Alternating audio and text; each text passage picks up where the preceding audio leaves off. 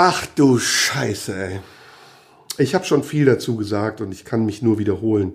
Karneval, ähm, also das Tal, das fleischlose Tal zwischen den beiden religiösen Festen, ist ja nichts anderes als eine Gelegenheit, sich gehen zu lassen. Für Leute, die auch gar nicht mehr wissen, warum. Das hat nichts mehr mit Religion zu tun. Das ist eigentlich die Verkörperung des Teufels, die da ans Tageslicht kommt. Ja, es ist einfach nur Sodom und Gomorra. Leute, die sich um den Verstand saufen, die auf offener Straße vögeln und dies dann auch noch deklarieren als Tradition oder als irgendeine Form von Kultur. Wenn ich Eingeborenen, die nicht nach Deutschland kommen dürfen, weil sie angeblich aus unzivilisierten Gesellschaften stammen, wenn ich denen mal zeigen würde, was am Rosenmontagszug in Köln passiert, ja, dann würden die sofort wieder zurück in ihre Heimatländer fliegen und sagen, sowas Asoziales gibt's bei uns auf Sansibar nicht. Aber es gibt es bei uns in Deutschland dass erwachsene Frauen auf offener Straße sich ficken lassen, gleichzeitig kotzen. Dazu läuft auch noch uff, da, da, da, uff, da, da, uff, da.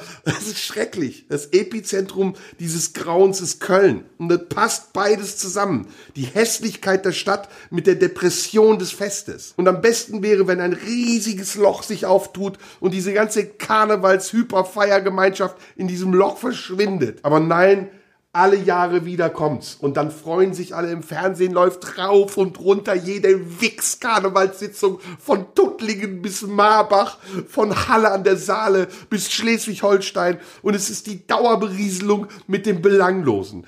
Nie habe ich in meinem Leben es geschafft, einmal über einen Karnevalswitz zu lachen. Ich sehe im Fernsehen Leute, die lachen sich kaputt über Bernd Stelter. Wie viel Drogen muss man genommen haben, um Bernd Stelter lustig zu finden? Wie viel Drogen muss man sich injiziert haben, in die Aorta, in die Hauptschlagader gepusht haben, damit man Guido Kanz lustig findet? Da kann man nur entweder bipolar sein oder schwerst depressiv.